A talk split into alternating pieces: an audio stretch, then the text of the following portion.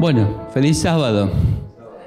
Un gusto poder estar con ustedes en este día y bueno, a los que nos están siguiendo la transmisión, eh, gracias por esta oportunidad de compartir con ustedes. Tuve el privilegio de conocer esta iglesia hace unos 12 años, pero en un culto joven y en una reunión que se hizo en el subsuelo, en una ronda de jóvenes que estaban ahí tocando este, varios instrumentos y compartí. Hace unos 12 años atrás estaba en el área de jóvenes y me tocaba visitarlos, así que ahí pude conocer la famosa iglesia de Olivos que para nosotros era muy conocida, pero no tenía la posibilidad de estar en forma así presencial. Y ahora verlos en un culto en sábado para de la mañana, a mí me gusta mucho poder estar con ustedes y gracias por darnos esta oportunidad de participar juntos de este culto. ¿no? Eh, me gustaría conocerlos yo a ustedes un poquito más, ¿no? Así que yo les voy a pedir que hagan seña y los que quieran a través de la transmisión mandar algún mensaje, algún saludo, está bueno. Pero yo les quiero preguntar cómo se sienten hoy. ¿Cuántos están bien? Levanten la mano. ¿Y cuántos están muy bien? Levanten las dos manos. Así es. Y con esas dos manos saluda al que tiene al lado. Sé que no puedo abrazar, pero dígale, estoy contento de verte. Eso, muy bien. Muy bien. Yo sé, Andrea decía que le gustaba mucho el invierno. No coincido. Pero me gusta estos fresquitos, me gusta, me gusta cuando, cuando hace calor, me gustaría estar en la playa o en la sierra de Córdoba, en el río, este, y cuando hace invierno me gusta estar dentro de la casa. bueno, hermanos, pero ahora estamos en la casa del Señor y Dios quiera que el tema que trajimos hoy pueda ser de crecimiento y de ayuda espiritual, como lo fue también para mí al prepararme, ¿no? Yo quiero invitarlos a abrir sus Biblias en el libro de Marcos capítulo 8 a partir del versículo 22. Algunos piensan que Jesús estaba muy nervioso.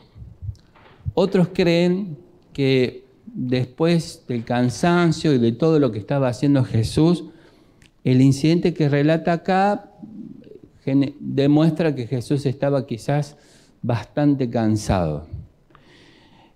¿Qué dice el versículo 22? Dice, vino luego a Bethsaida y le trajeron un ciego y le rogaron que le tocase. Entonces tomando la mano del ciego lo sacó fuera de la aldea y escupiendo en sus ojos le puso la mano encima y le preguntó si veía algo. Él mirando dijo, veo los hombres como árboles, pero los veo que andan. Imagínense que en ese momento hubieran aparecido todos los portales de noticias que existen hoy y hubieran tomado esa escena. El gran Jesús, que según el mismo libro de Marcos en el capítulo 7 y en el versículo 37 dice que todo lo que él hacía lo hacía bien, de pronto le traen a un ciego, le, le pone saliva en los ojos, lo toca y cuando saca la mano le dice, ¿estás viendo? ¿Qué le dice el ciego? Veo, pero ¿cómo veo? Más o menos, ¿no? Imagínense lo que hubiera salido en los portales de aquella época, en los noticieros. Hubieran dicho, el gran Jesús falló. ¿Qué le pasó a Jesús? Le faltó el poder, le faltó energía, estaba nervioso, estaba cansado, ¿verdad? Menos mal que está el versículo 25 que dice que luego le puso otra vez la mano sobre los ojos y le hizo que mirase y fue restablecido y vio de lejos y claramente a todos. Como dicen los jóvenes, hoy que es el Día de los Jóvenes, Adventista, zafó. o sea, salió adelante, ¿no? ¿Qué pasó acá? ¿Por qué Jesús tuvo que pasar por esta situación?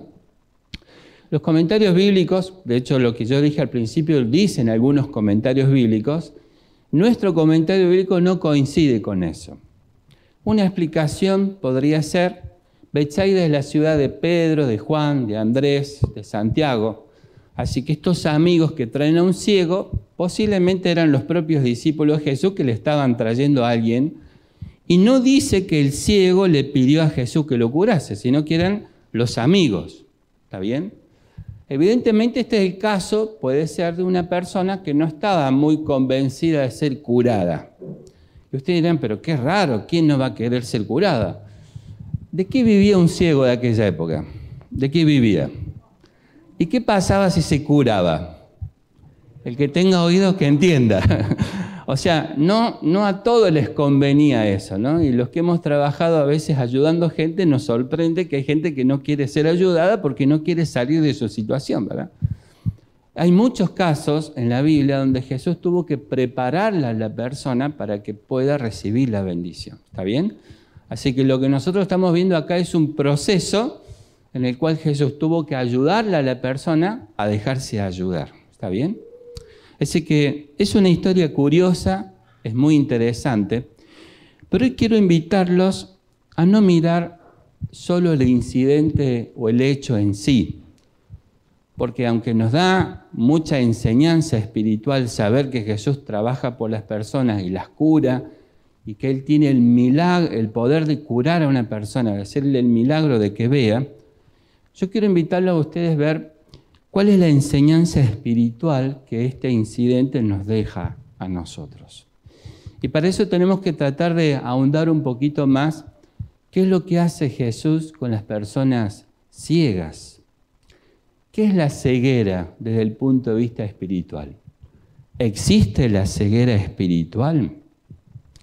Desde un punto de vista humano, nosotros sabemos que todos los seres humanos tenemos cierta ceguera espiritual. ¿Qué es la ceguera espiritual?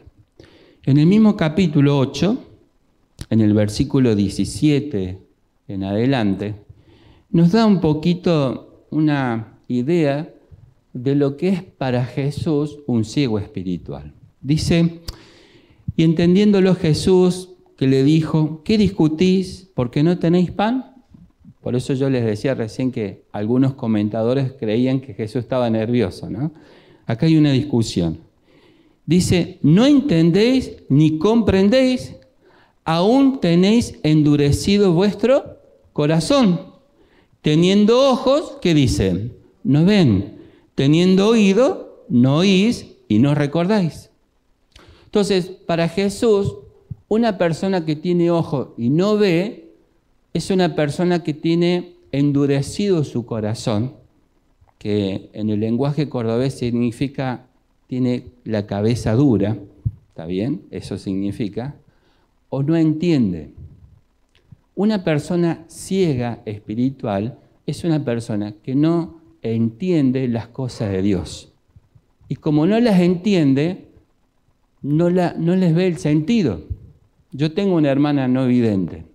Si yo la llevo a mi hermana no vidente a que vea las sierras de Córdoba desde arriba de una cúspide, puede disfrutar del aire, pero no va a disfrutar de lo que implica visualizar todo lo que hay ahí. ¿Está bien?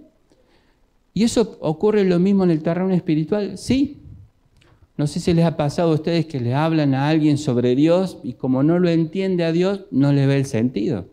Ustedes le dicen, voy a ir a una iglesia, vamos a cantar, pero el que no, no ve las cosas espirituales, no, no ve el sentido de todo eso, no lo disfruta, no lo entiende, no lo comprende, ¿verdad? Y lo triste es que todo ser humano nace con esa enfermedad que se llama ceguera espiritual. ¿Qué es lo que nos cura a nosotros de la ceguera espiritual? ¿Qué es lo que nos hace salir de la ceguera espiritual? Yo les pido el favor que mantengan el texto, porque vamos a volver acá, y acompáñenme a San Juan capítulo 3. Y hay una historia muy conocida por todos ustedes. Es la historia de Nicodemo. ¿Se acuerdan? Ese hombre que fue eh, a verlo a Jesús de noche, se acercó, a oscura y le dice, mirá, maestro, sabemos que tú eres una persona muy importante y que vienes de Dios, ¿verdad?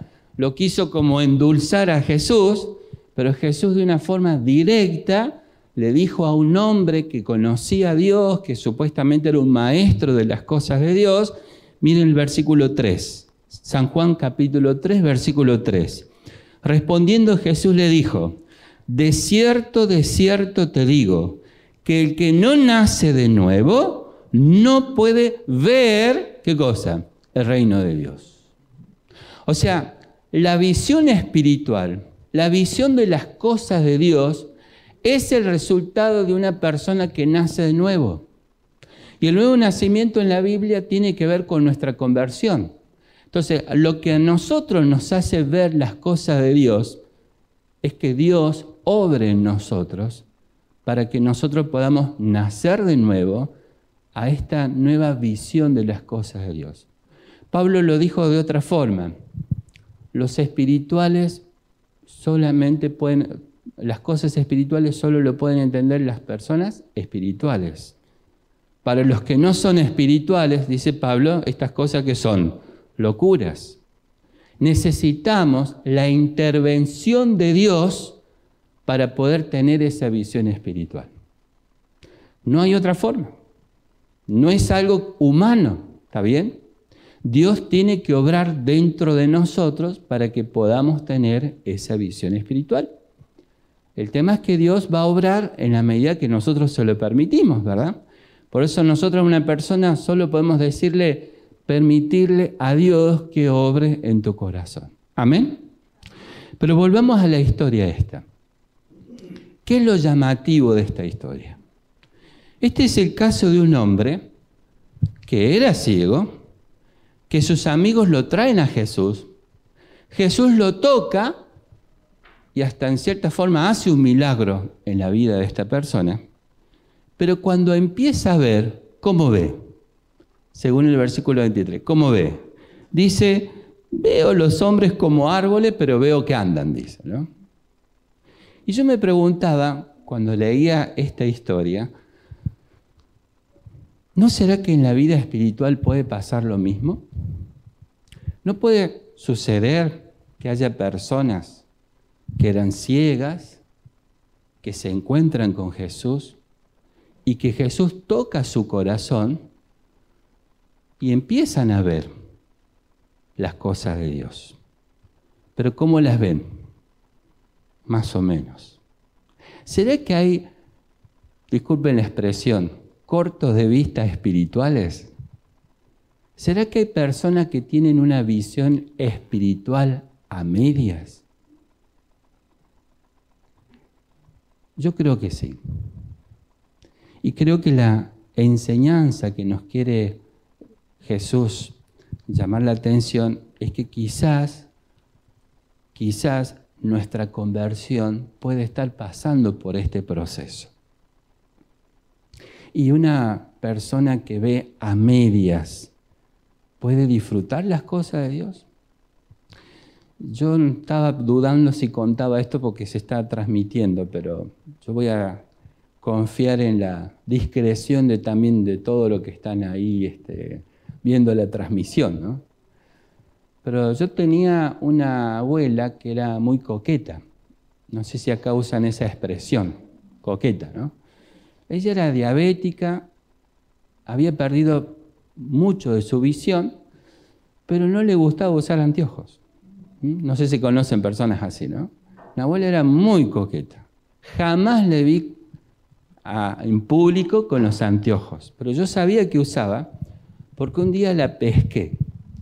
La pesqué que estaba leyendo una lista, ¿no? Con los anteojos, pero cuando nos escuchó fue un acto automático. Sacó así, los escondió y se lo guardó abajo de la manga a los anteojos. No sé cómo hacía, no sé si tenía un hilito para que no se le caiga, no sé pero tenía tan buena memoria que cuando llegamos nosotros, ella simulaba que estaba leyendo, pero era todo de memoria. O sea, le bastaba hacer una, una, una leidita rápida y ya le quedaba, ¿no?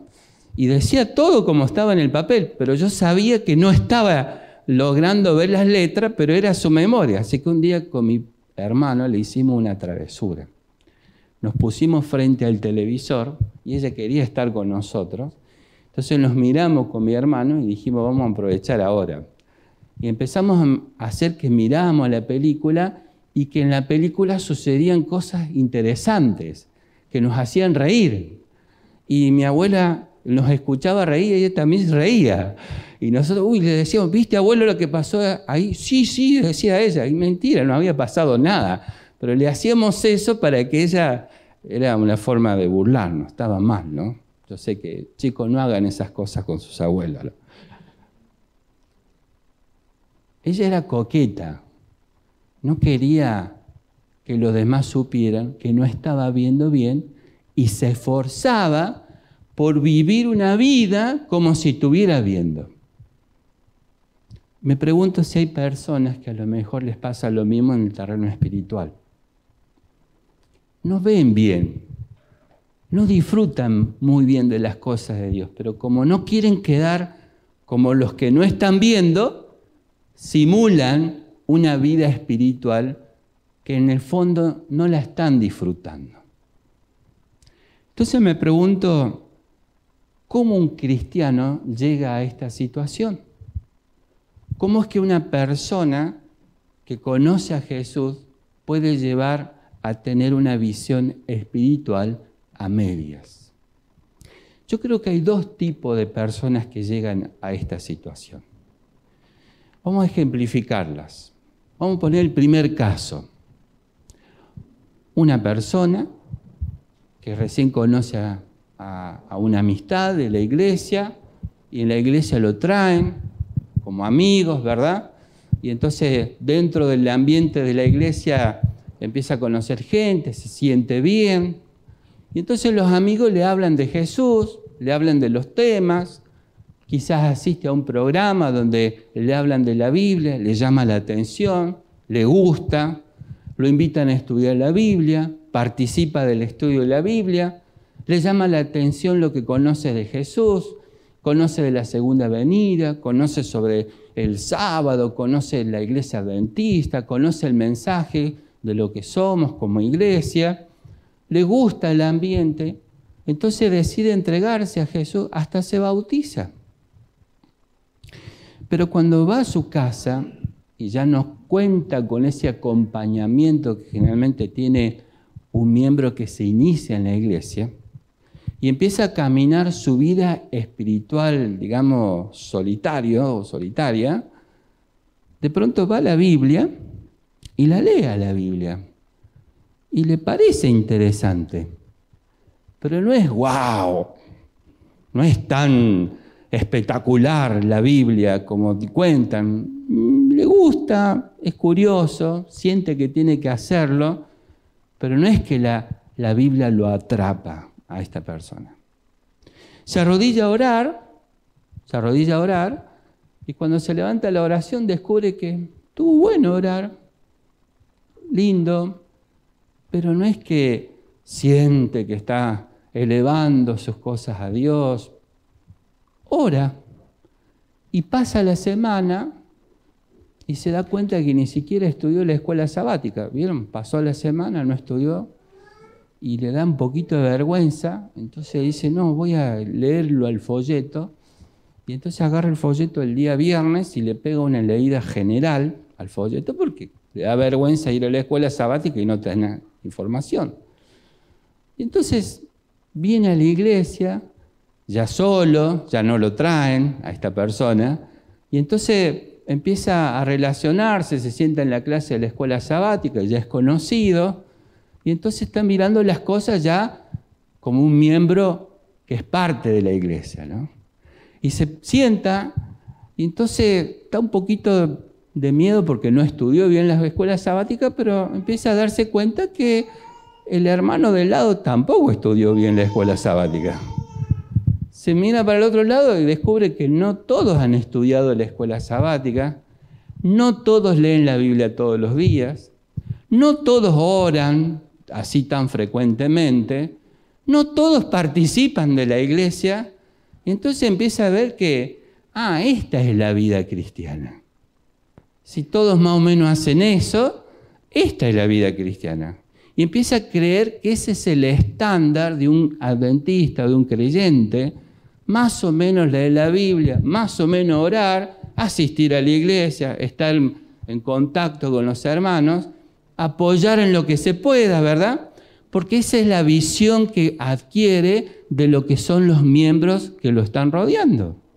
Y entonces cuando escucha que un pastor le dice hay que leer la Biblia todos los días, hay que pasar una hora, bueno, son como exageraciones que hacen los pastores para mantenernos.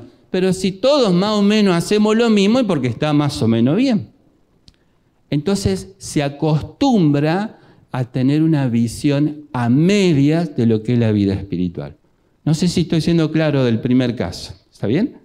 Es una persona que no llegó a madurar y a disfrutar, pero como ve que, según su visión, el estándar de los demás miembros es así, se acomoda y se acostumbra a ese estilo de vida espiritual. ¿Está claro? Ese es un grupo.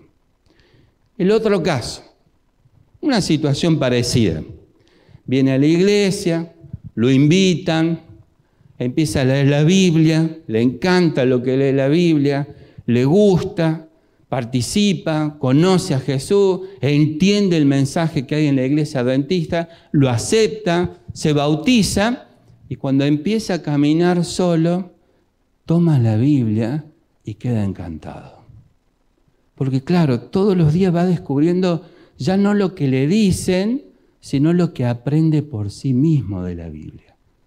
Y va sintiendo como que Dios se va comunicando. Y va viviendo esa hermosa experiencia de que lo que va leyendo va coincidiendo con lo que va viviendo. Y percibe que Dios le va mostrando cosas a medida que va estudiando la Biblia. Queda fascinado.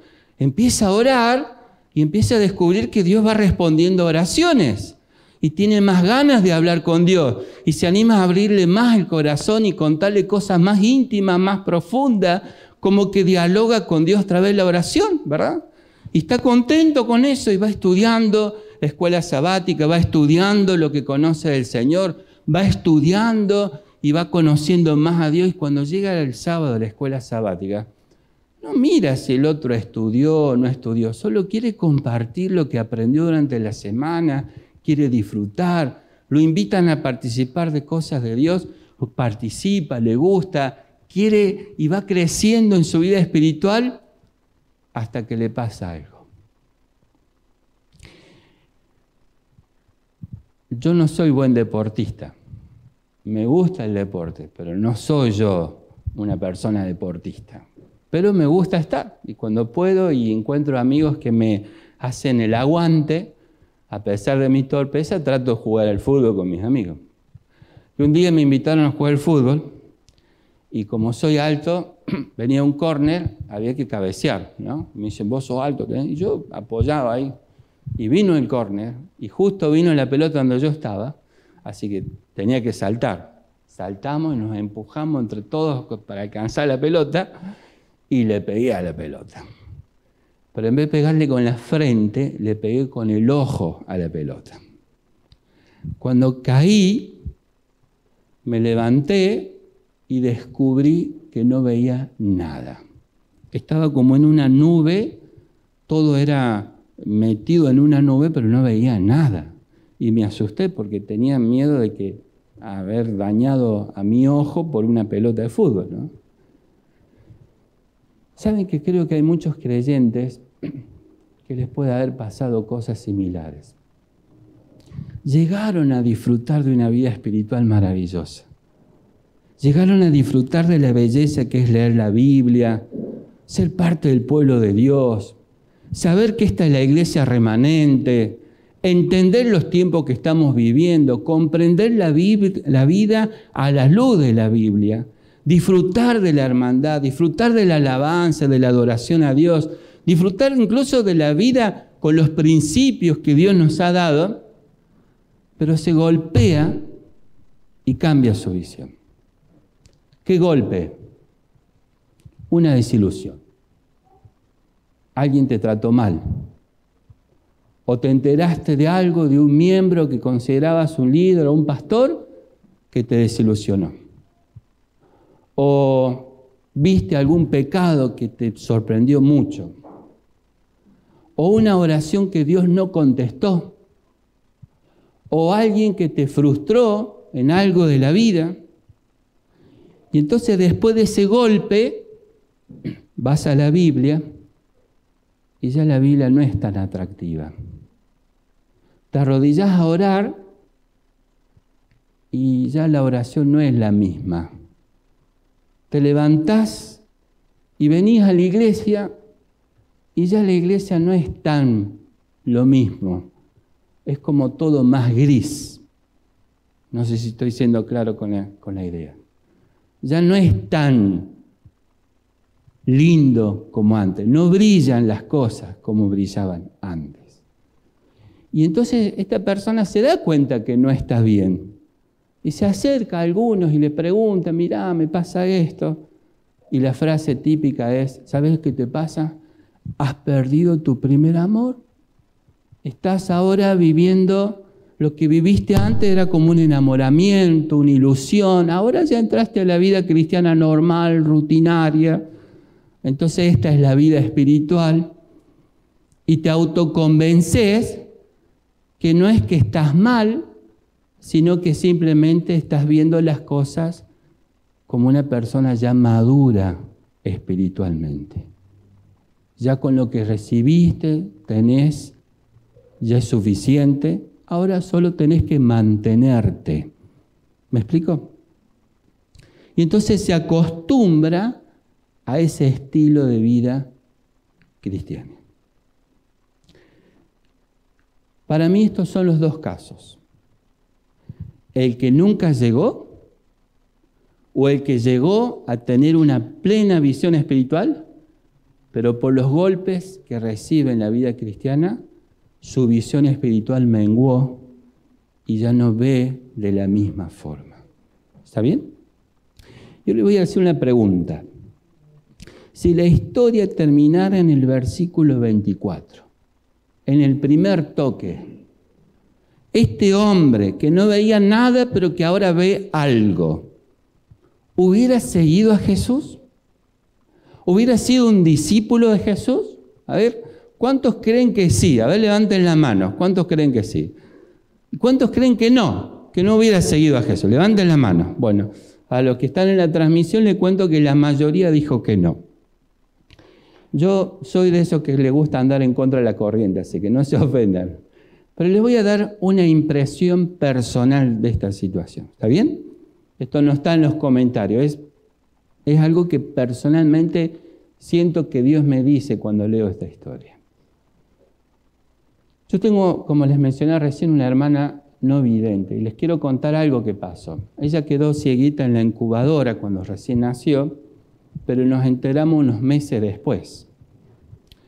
Cuando nos enteramos, usted imaginen el dolor de lo que significó eso como familia, enterarnos, y empezó todo un proceso y un aprendizaje de algo que era total, todo nuevo para nosotros.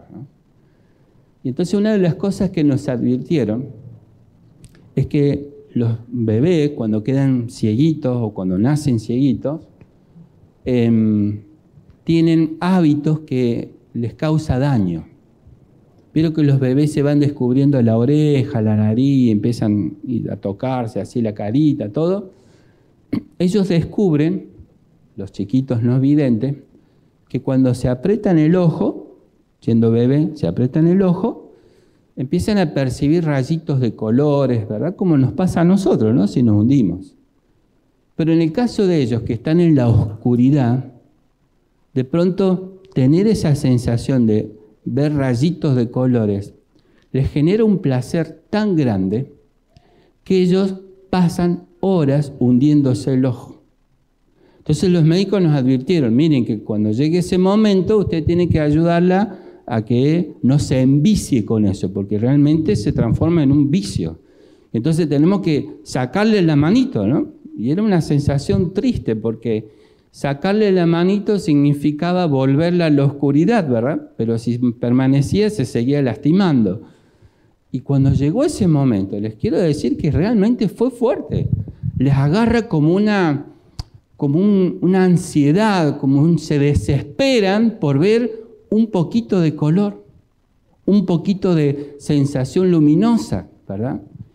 Y ahí me di cuenta cuando era chico y vi eso, me di cuenta la bendición de la vista. Nosotros no nos damos cuenta, pero una persona que está en la oscuridad, de pronto ver algo le genera alegría, le da una satisfacción, ¿verdad? Por eso cuando yo leo el versículo 24, lo leo de esta forma, ¿no? Piensen, un hombre que no veía nada, Jesús lo toca y este hombre le responde, ¿no? ¿Qué dice? Veo los hombres como árboles pero los veo que andan. ¿Se entiende? Es como, como que el hombre no ve una respuesta negativa, ve un hombre que dice, mira, no estoy viendo bien, pero ya estoy contento porque veo movimiento, veo cosas, ¿está bien? Con lo poquito que estaba viendo, él quedó satisfecho. Claro, una persona que no ve nada, a ver movimientos, ver forma, ya es algo especial. ¿Está bien? Por eso que entiendo que hay muchos creyentes que con lo poquito que saben de Jesús, lo siguen. Personas de otras denominaciones que quizás no saben tanto de la Biblia como nosotros, pero tienen un fervor por seguir a Jesús que uno se sorprende, ¿verdad? ¿O por qué a nosotros nos pasa que con lo poquito que sabemos de la iglesia, con lo poquito que conocemos o con lo poquito que hacemos, de alguna forma sentimos el deseo de acompañar y ser parte del pueblo de Dios. Por eso yo creo que este hombre, si hubiese seguido a Jesús, si hubiera, hubiera estado satisfecho con lo que estaba recibiendo. Pero la gran lección que me deja esta historia el gran mensaje que me deja esta historia. Que el que no queda satisfecho con la situación, que el que no queda conforme con esta situación, ¿quién es? Es Jesús. Por eso, Él es el que insiste. Y entonces el versículo 25 para mí tiene un mensaje muy profundo para nosotros. Él le dijo, vamos otra vez. Y dice el texto que puso las manos sobre los ojos y entonces dice el texto que fue restablecido y vio de lejos claramente a todos. La gran lección que me deja esta historia, que el que no quiere que vivamos una vida espiritual a medias, es Jesús. El que dice, no te conformes, no te estanques, no te acostumbres, no te quedes a mitad de camino, es Jesús. Y no solamente Él no quiere que nos quedemos así, sino que Él está dispuesto a insistir a seguir tocando nuestra vida hasta que seamos restablecidos completamente. Amén. ¿Qué imagen tienen de la iglesia adventista? Os voy a decirlo así. Tu visión espiritual. ¿Qué te permite ver qué es la iglesia adventista? ¿Qué entendés por el privilegio de conocer, de ser parte del pueblo de Dios. No lo digo de orgullo, lo digo con la responsabilidad que eso representa. Saber que conoces la iglesia que espera la venida de Jesús. Sabes que sos parte de la iglesia que se anima a seguir la verdad. Aunque la mayoría cree otra cosa, nuestra iglesia tiene un mensaje hasta nuestro estilo de vida es diferente. ¿Sabes? Esta pandemia a mí me mostró que ser parte del pueblo de Dios es un privilegio. No es que me quitó el dolor de ver la pandemia, pero me hace ver qué, qué, bendición es conocer la iglesia y ver lo que el mensaje que Dios nos ha dado a través de este, esta oportunidad, esta iglesia. ¿Cuál es tu entrega? ¿Cuál es tu visión sobre lo que Dios ha hecho en tu vida? Saben, hay una diferencia entre el primer toque y el segundo toque. El versículo 23, cuando describe el primer toque, nos indica que Jesús puso la mano encima ¿Está bien?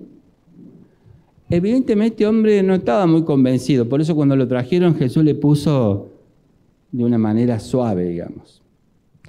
Pero el versículo 25 nos da la idea que ya Jesús puso la mano sobre los ojos, como diciendo, ahora te voy a tocar de una forma más íntima, más profunda. Este segundo toque, en cierta forma, representa cuando Jesús quiere ir más profundo en nuestra vida espiritual. Quiere ir más a fondo. Quiere ir a esas partes más íntimas que quizás todavía no hemos permitido que Jesús termine el proceso. Y yo creo, mis hermanos, que si el Señor nos permitió hoy estar juntos acá, es porque de alguna forma lo que Él quiere hacer con nosotros es eso. Quiere ayudarnos a hacer no solo el primer toque, sino un segundo toque, un toque más íntimo, más profundo, que nos permita ver las cosas como Él quiere que las veamos. Y si las vemos como Él quiere que las veamos, las vamos a disfrutar como Él quiere que la disfrutemos. ¿Por qué Jesús insiste? ¿Por qué Jesús quiere que tengamos esa visión plena y profunda? ¿Por qué? Porque Él sabe que cuanto más amplia, más profunda es nuestra visión espiritual, más vamos a disfrutar de Él, más vamos a compartir la alegría de ser parte de lo que Él ha planeado, más vamos a entender las cosas que nos pasan, más vamos a ver el poder de Dios actuando en nuestra vida. El que lleva una vida a medias, pues disfruta a medias, pero el que tiene una visión plena puede disfrutar con más plenitud lo que Dios quiere hacer. Les quiero decir, mis hermanos, que yo cada vez estoy más sorprendido. Porque tenemos un mensaje maravilloso. Y cuando veo lo que produce este mensaje en el corazón de las personas, cuando veo cuando los miembros están en una comunión profunda con Dios, cuando veo lo que pasa en la vida personal e incluso en los hogares y en las iglesias, cuando esto sucede, Digo, qué maravilloso es ser parte de un Dios que insiste, insiste. Pero esto requiere que le permitamos a Dios no que nos toque por encima, sino que nos toque sobre, sobre. Y yo quiero hoy invitarlos a pedirle a Jesús que haga ese milagro en la vida de nosotros. Yo creo, mis hermanos, que esta pandemia nos dice que Jesús viene pronto. Yo creo, mis hermanos, que la iglesia de la post-pandemia tiene que ser diferente. Los miembros adventistas post-pandemia tenemos que ser distintos, porque tenemos que palpitar más la cercanía de la venida de Jesús. Tenemos que ser más conscientes de nuestra entrega, nuestra compromiso, nuestra conversión. Y yo quiero invitarlos en el nombre de Jesús que le permitamos a Él que Él toque nuestra vida de una forma más íntima, más profunda. Solo que quiero aclarar algo. El segundo toque de Jesús duele. Yo escuché muchos hermanos que dicen, quiero recibir el Espíritu Santo, porque se lo imaginan como tipo Jimán, aquellos que son de mi época, ¿no? ¿Se acuerdan ese que sacaba la espada? Recibimos el Espíritu Santo y un poder. Pero la Biblia dice que cuando recibimos el Espíritu Santo, Él nos convence de pecado, de justicia y de juicio. Cuando el Espíritu Santo te hace ver que sos pecador, duele. Cuando te hace ver que tu vida espiritual es a media, también duele. Cuando el Espíritu Santo te hace ver que no estás en una buena comunión con Él, duele. Cuando ve que tu compromiso con su causa es a media, también duele. Pero es un dolor que trae sanidad. Porque si Él te hace ver eso, también te dice que Cristo está dispuesto a orar en tu vida. Como dice Filipenses, el que comenzó en vosotros la buena obra, ¿qué dice? La perfeccionará. Nuestro Dios insiste porque quiere que disfrutes de su vida, la vida espiritual que Él te ofrece. Quiere que disfrutes de su poder. Quiere que disfrutes de depender de Él. Quiere que disfrutes de ver el reino que Él ha preparado. Quiere que disfrutes de eso. Pero tenés que permitirle que Él obre de una forma más profunda en tu vida. Amén. ¿Cuántos quisieran pedirle hoy al Señor, tócame de nuevo? No por encima, sino sobre. ¿Cuántos quisieran pedirle eso? Amén. Hay una historia que está en el himno 303 que me encanta. El autor de ese himno se llama John Newton. Él era una persona que conocía a Jesús.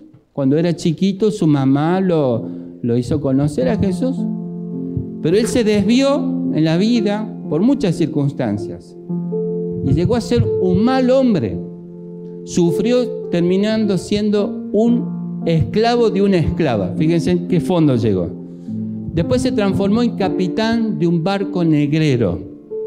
Es decir, que él buscaba esclavos y llevaba a su, a su nación. Y aún en ese ambiente, él era el más malo, el más terrible. Su tripulación no, lo quería. Una vez se cayó el agua y dice la historia que para salvarlo le tiraron con un arpón. Porque no querían salvarlo, pero tenían que salvarlo porque si no, ellos iban a sufrir las consecuencias. Así que lo salvaron de esa forma. Él era un hombre borracho que insultaba, maltrataba a las personas. Pero dice la historia que en medio de una tormenta, él siendo tan pecador, un rayito de luz en medio de la tormenta entró en su corazón y le hizo que rogara a Dios. Señor, salvame. Esa fue toda la oración que él hizo.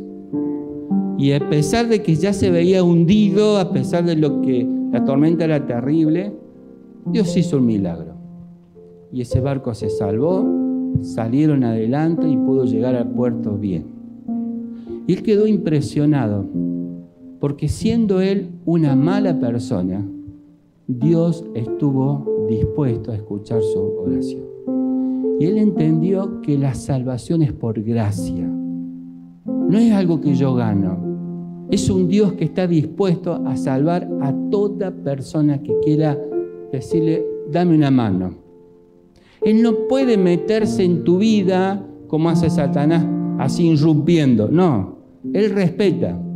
Pero cuando vos le abrís una puertita, Él va a aprovecharla.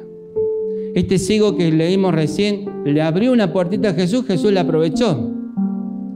Pero cuando Él vio la bendición, abrió más su puerta. Entonces Dios pudo obrar de una forma mejor. Y es curioso que el himno 303 de alguna forma refleja la experiencia de este hombre. Y fíjense en lo que dice la última parte de la primera estrofa. Dice, perdido fui, me rescató, fui ciego y ¿qué dice? Me hizo ver. Yo quiero proponerte que los que estamos acá aprovechemos este canto para pedirle a Jesús que Él toque nuestra vida espiritual. Amén. Lo vamos a cantar. Pero donde dice perdido fui me rescató. Fui ciego, me hizo ver. Ahí te voy a invitar que te ponga de pie el que desea recibir este segundo toque. ¿Estoy claro? ¿Está bien? O sea, cantemos.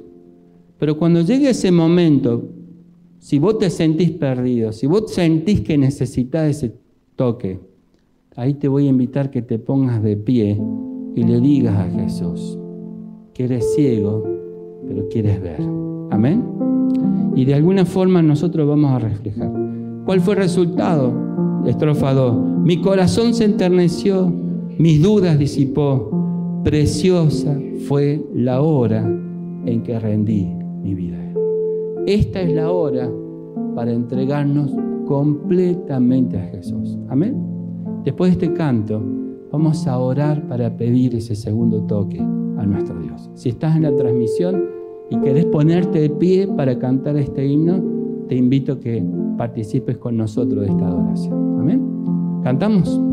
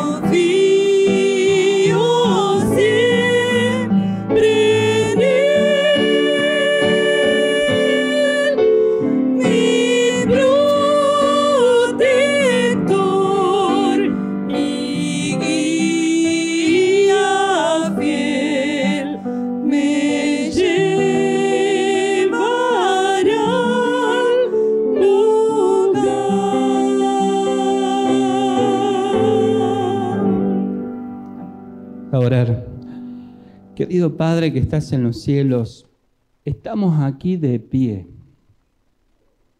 sabiendo de la gracia y del amor que tú tienes por nosotros, e incluso de la paciencia, porque algunos de nosotros necesitamos que toques otra vez nuestra vida, Señor. Algunos tenemos que reconocer que quizás nunca llegamos a madurar que nunca llegamos a entender lo importante que es conocerte a ti, disfrutarte a ti. Quizás tenemos que reconocer que nuestra entrega fue a medias. Otros quizás tenemos que reconocer, Señor, que hemos disfrutado de esto, pero hubo golpes que nos lastimaron nuestra vida espiritual.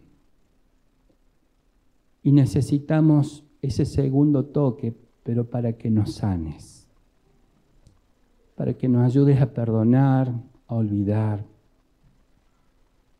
para que nos ayudes a no frenar este crecimiento que tú quieres hacernos. El Señor viene pronto. Recién leí el mensaje de Carolina y quiero agradecerte, Señor, porque lo que ella escribió representa lo que muchos sentimos. Algunos necesitan volver a la iglesia y otros necesitan volver a ti aún dentro de la iglesia. Yo quiero pedirte, Señor, que tú nos toques otra vez, pero no con un toque suave. Quiero rogarte que tu toque sea íntimo y profundo incluso en esas cosas que nos cuesta entregarte. Pero que hoy sea el día en que tu brazo poderoso pueda eliminar todo lo que impide que yo pueda disfrutar de una relación plena y profunda.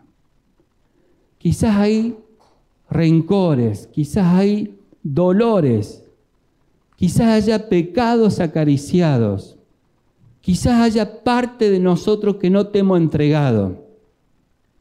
Pero si tú nos permites escuchar este mensaje, es porque es tu anhelo perfeccionar tu obra en nosotros para que estemos listos ese día maravilloso. Padre, esta iglesia es la iglesia de Dios. Esta es la iglesia que va a terminar tu obra. Y no solamente necesitamos adventistas que crean en la segunda venida. Necesitamos adventistas comprometidos con la causa de la segunda venida. Necesitamos que esta iglesia brille con el mensaje. Hoy es el día en que nuestra iglesia tiene que gritarle a todo el mundo que Cristo viene pronto. Por eso que nuestra entrega a ti no tiene que ser a media. Necesitamos una iglesia que se prepare a pleno para estar contigo. Pero Señor, tenemos que ser conscientes que esa vida pleno va a ser una bendición para nosotros. Tener esa entrega completa es lo mejor que nos puede estar pasando. Ayudarnos a disfrutar de una vida espiritual y ser parte de tu pueblo, listo para la segunda venida de Jesús. Quiero entregar en tus manos a cada persona que se ha puesto de pie, que hoy tenga la seguridad que tú vas a obrar y vas a insistir en su vida, porque tu gran anhelo es vernos en el reino de los cielos. Señor, que no se pierda nadie, que todos estemos en las nubes recibiéndote. Bendice a cada uno, que todos salgamos con la seguridad que tú vas a tocar nuestra vida y vas a insistir para que estemos contigo en la vida eterna. Nos colocamos en tus manos en el nombre de Jesús. Amén.